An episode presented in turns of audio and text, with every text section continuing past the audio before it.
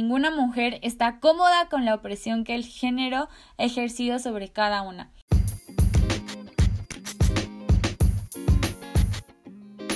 Feminismo Inexperto es un podcast para hacer de una plática necesaria algo sencillo y digerible. Bienvenidas. ¿Cómo están? Espero que muy bien. Yo ando medio sacada de onda, siento que este año se me fue volando, ya estamos en a finales de noviembre y no sé en qué momento pasó, pero acá estamos y justo en estas próximas semanas Feminismo en Experto cumple un año y yo ando voladísima y les tengo eh, por ahí una sorpresa, pero bueno, ya lo estarán viendo en mi Instagram, no las quiero spoilear más. Por lo pronto prosigamos con el tema de hoy que ya había querido tocar este tema hace tiempo, la verdad, pero es un tema delicado. Sí, es delicado y siempre que se habla de esto hay muchísimo debate y lo que más me preocupa, insultos y acoso de por medio que ya he sufrido al hablar sobre esto y, y justo por, por todo, por por, por, la problemática que existe en este tema, vamos a explicar desde abajo y, y con respeto todo esto. Y bueno, como seguramente ya leyeron el título, esta semana hablaremos sobre el género. ¿Qué es? ¿Con qué se come? ¿Qué significa? Y lo más importante, cómo el género es visto desde una perspectiva feminista. Um, obviamente aviso que este capítulo lo vamos a hablar desde un contexto feminista y por consecuente abolicionista. Si no sabes ni qué onda con el abolicionismo, ponle pausa y vete a ver mi último post donde explico el abolicionismo feminista más a fondo para que todas entendamos eh, y entremos en contexto. Y bueno, después de este chorote vamos a empezar. Primero, Júpiter, ¿qué significa género?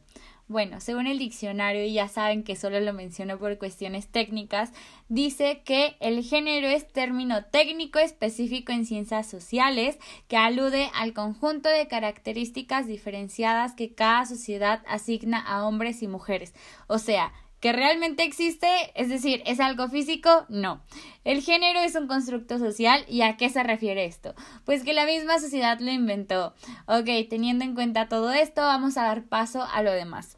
El género como constructo social es lo que se conoce como femenino y masculino, rosa y azul. Se nos asigna al nacer según nuestro sexo. Si somos mujeres, pues el femenino y si nace hombre, pues masculino. Y esta palabra la podemos encontrar en muchísimos lados y consigo trae una carga muy cabrona, porque esta palabra va ligada al cómo deberíamos ser según la sociedad, cómo deberíamos de comportarnos y todo esto. Y justo en estos tiempos estamos escuchando constantemente esta palabra, ¿no? Como violencia de género, igualdad de género, perspectiva de género y aguas, porque muchas personas piensan que al agregarle la palabra de género ya se está hablando, se está refiriendo a una perspectiva casi o igual a feminista, pero no, y ustedes dirán, pero ¿cómo? O sea, ¿he vivido engañada toda mi vida? Sí, sí hemos vivido engañadas toda nuestra vida, pero acá vamos a deconstruir todo este término. Como el género es lo que dicta lo que deberíamos ser ante la sociedad, entonces esto ha estado ligado al sexo por sí mismo. Si eres mujer te tienes que vestir de rosa y comportarte como las normas del género lo indiquen. Y lo mismo para los hombres. Entonces, así sin más explicaciones, es como una cadena llena de expectativas que cargamos todo el tiempo todos, pero obviamente como cualquier sistema socioestructural, el género se hizo para violentar a las mujeres, porque es el que ha dictado por años que las mujeres por el simple hecho de tener vulva somos débiles, lloronas, sensibles, que no servimos para el liderazgo y todos los ya conocidos estigmas ligados a nuestro sexo. Y gracias a este pensamiento que se genera gracias al constructo social que es el género es que hemos sido oprimidas por millones de años. Y sí, el género es responsable de las violaciones sistemáticas constantes a las mujeres. Los matrimonios forzados, el techo de cristal, el acoso sexual, la mal llamada virginidad, la maternidad obligatoria, obvio los estándares de belleza y por supuesto todos los trastornos que desencadenamos las mujeres a través de ellos. En pocas palabras, de todo por lo que exigimos que se acabe, todo esto es parte de la imposición del género femenino. Básicamente podemos separar a lo que es el patriarcado como sistema de opresión para las mujeres y al género como su herramienta principal. Y yéndonos un poquito más lejos, el género en sí nos ha obligado a encasillarnos a las personas en un solo ser. ¿A qué me refiero? Pues a que, por ejemplo, yo siendo mujer estoy obligada a solo maquillarme o solo yo puedo usar vestidos, a ser más delicada, a ciertos trabajos y pues todo lo que ya conocemos. Y a los hombres eh, solo usar pantalones, a ser rudos, a no llorar y demás. Y bueno, no solo son las personas las que estamos encasilladas en el género, sino también las mismas cosas, la ropa, la música misma, vaya, los colores, los olores. Y acá abro paréntesis porque no puede ser, o sea, de verdad que ¿Cómo es posible que se pueda encasillar a los perfumes, entre comillas, de mujer y hombre?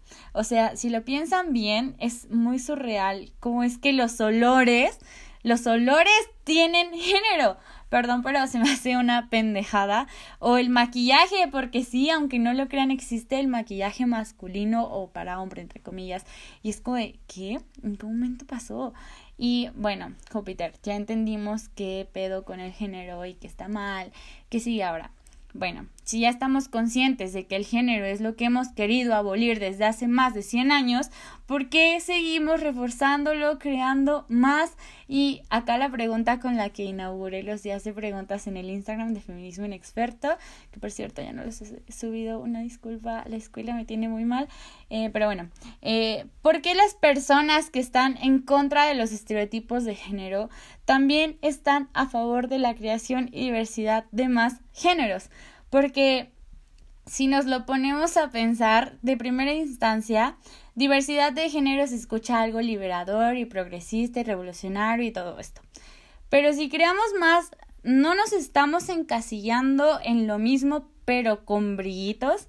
Y no sé si me estoy dando a entender con todo esto, que yo siento que ya me hice bolas, pero a ver.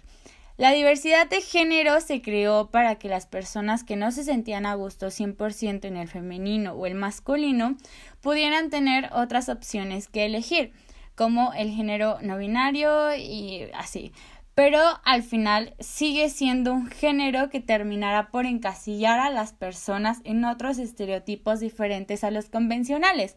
A lo mejor no tan rectos como lo es el femenino o masculino, pero al final terminan siendo exactamente lo mismo. Y justo acá viene otra cuestión, lo que contrapone a toda esta diversidad lo mal llamado persona cisgénero que eh, bueno, este término en sí significa persona que está bien o está cómoda con el género que se le fue asignado al nacer.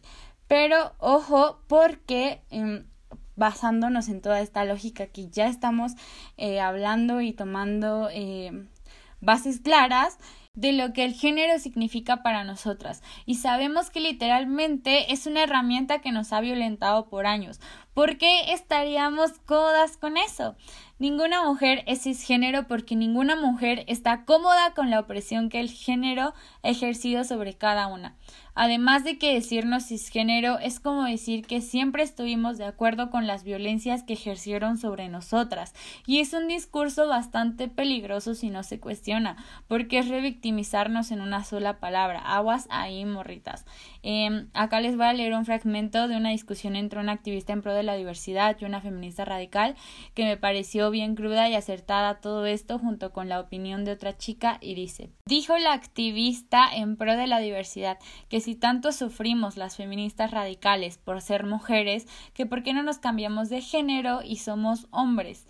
La radical le respondió que si esto también aplicaba para las niñas que se casan con viejos en Pakistán o musulmanas esclavas de sus maridos o víctimas de explotación sexual en Brasil. Yo no me iría tan lejos y le preguntaría esto también solucionaría la terrible problemática de la violencia sexual y los feminicidios en México. México ocupa el primer lugar en abuso sexual infantil y el octavo lugar en feminicidios de América Latina, sin contar por supuesto que las formas de violencia contra las mujeres cada día son más crueles y descarnadas. Yo no sé con qué cara puede mirar la activista en pro de la diversidad a las madres de hijas asesinadas, a las mujeres que las atacan con ácido, a las que obligan a parir, a las que esterilizan de forma forzada. Y no, esto no se trata de a ver quién sufre más o a quién le va peor, es entender la raíz y el origen del problema. Y esa raíz y ese origen tiene que ver con la forma de opresión y explotación que ha inscrito históricamente sobre el cuerpo de las mujeres. El género no se impone arbitrariamente sobre cuerpos vacíos ni neutros, sino sobre jerarquías de poder histórica y estructuralmente situadas. ¿Cómo van a negar esto? ¿Cómo es que no lo ven? Como dije hace un tiempo, Ojalá pudiéramos entrar y salir de nuestras opresiones cuantas veces nos fuera posible. Cuántas mujeres ya se hubieran salvado autoidentificándose como hombres o como masculinas. Yo no sé, amigas, pero a mí sí me parece bien peligroso como toda la lucha por la abolición del género la quieran venir a resignificar y a cambiar por mejor seguir encasillándonos en pequeños grupos segmentados, cuando claramente la abolición es lo que nos hará libres de prejuicios y de cargas llenas de regímenes y estereotipos que tenemos que seguir y, y de las violencias que, esta trae, que estas, perdón, que estas traen consigo. Ahora, deténganse a pensar. Sin el género seríamos libres de escoger qué queremos usar, qué queremos ser y cómo lo queremos hacer. No tenemos que decir, es que esto no lo puedo usar porque se ve muy masculino. Aunque nosotras por dentro nos amemos con esa prenda o con ese color o corte o lo que sea. Y mejor aún, en una realidad utópica donde el género no exista de un día para otro, creo yo se acabaría toda la violencia sexista. Piénsenlo, o sea, qué agresión que, que no suframos las mujeres no tiene de raíz y está ligada a un pensamiento lleno de género mismo. Ninguna. Entonces la abolición tiene que ser sí o sí de las primeras cosas en nuestra agenda política como feministas. Y por si quedaron con dudas, no no existe un feminismo no abolicionista de género, porque de, otra vez, no existe un feminismo no abolicionista de género porque dejaría de ser feminista por sí solo. Entonces, por último, Júpiter, ¿cómo podemos empezar a abolirlo desde nuestra individualidad para llegar a lo colectivo? Pues primero necesitamos tener presente que el género es un constructo social y ha servido históricamente como herramienta de opresión y quitarnos esta palabra del vocabulario, como en todo lo que mencioné al inicio.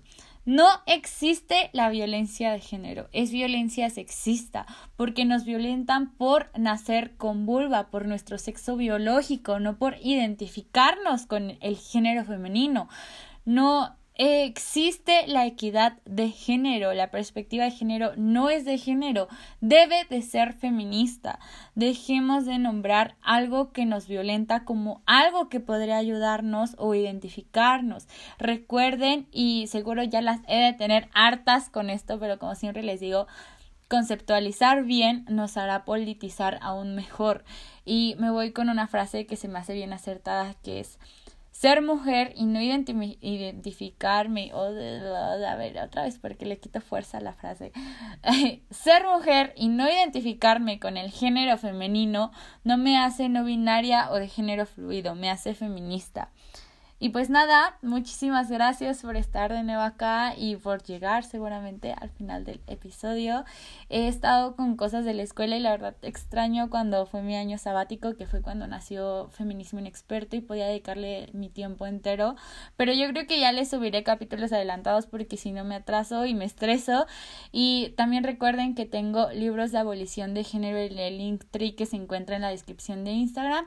Y pues nada, muchísimas gracias por seguirme. No olviden de construir el género y nos escuchamos en unos días con una invitada especial. Así que nada, feministas días y adiós.